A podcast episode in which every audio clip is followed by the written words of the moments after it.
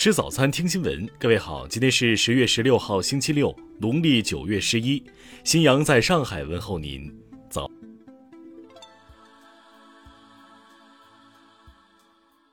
早安。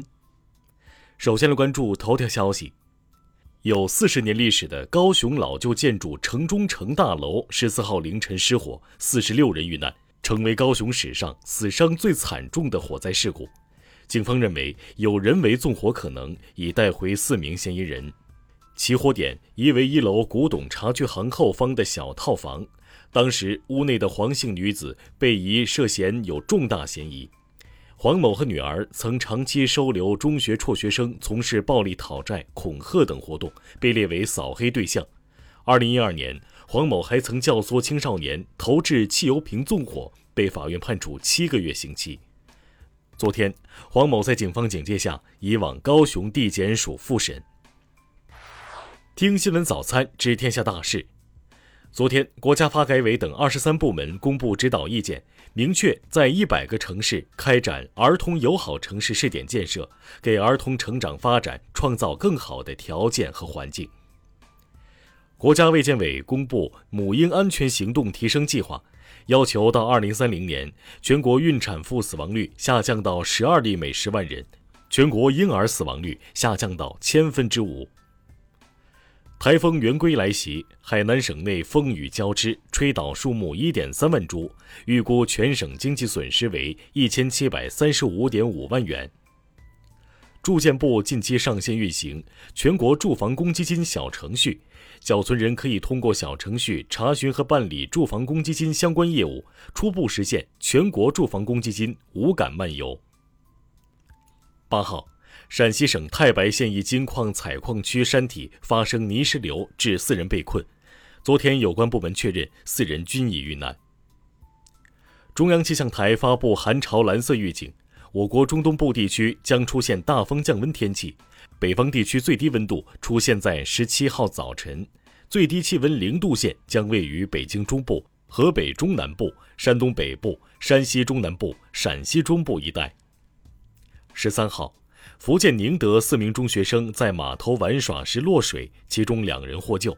昨天，宁德市海上搜救中心确认另两名学生已遇难。布达拉宫管理处发布。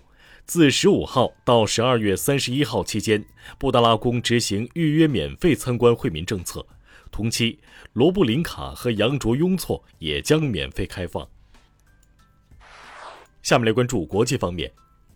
十月十六号是世界粮食日，联合国世界粮食计划署发布预警称，如果不立即采取全球行动，帮助脆弱社区适应气候冲击和压力，世界将面临饥饿呈指数型增长的问题。俄罗斯联邦委员会主席马特维延科近日表示，尽管俄美两国关系中存在很多障碍，但双方将逐步达成协议。因涉嫌税务犯罪已移居阿联酋的西班牙前国王胡安·卡洛斯一世可能将被遣返。西班牙首相桑切斯表示，卡洛斯应该向人民做出解释。昨天，阿富汗坎大哈市的一座什叶派清真寺发生爆炸。外媒援引阿富汗官员的话称，爆炸已造成至少三十二人死亡，另有四十五人受伤。十四号，日本大鲸级潜艇“白鲸号”下水，有分析认为，大鲸级与核潜艇的差距仅剩一座核反应堆。专家表示，日本完全可以自建核潜艇。据 CNN 报道。美国前总统比尔·克林顿因被送入 ICU，他的发言人表示他正在恢复中，入院原因并非新冠。美国前总统特朗普十八号将出庭提供证词。一个抗议者组成的团体称，他们六年前在特朗普大厦外举行示威时遭到保安的粗暴对待。该团体就此事起诉了特朗普和他的竞选团队。法国总统马克龙十四号晚参加了一场为改善青年病患医疗条件的慈善赛，赛上他首发出场，还打入了一个点球。下面来关注社会民生。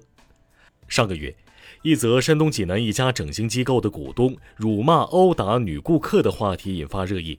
昨天，济南有关方面通报，犯罪嫌疑人刘某明以涉嫌非法拘禁罪批准逮捕。苏州施先生近日搭朋友车出行时遇上高速堵车，他从涵洞跃下，打算在小路上搭车回家，结果不慎摔折了腰椎，手术打了六根钢钉，他表示相当后悔。日前，湖南郴州临武县一名女住客网曝酒店连换两间客房，同一位置的插座孔内均藏有摄像头。昨天，酒店回应称，该事件已经由警方进行调查处理，暂未发现当事人被偷拍的视频资料外泄。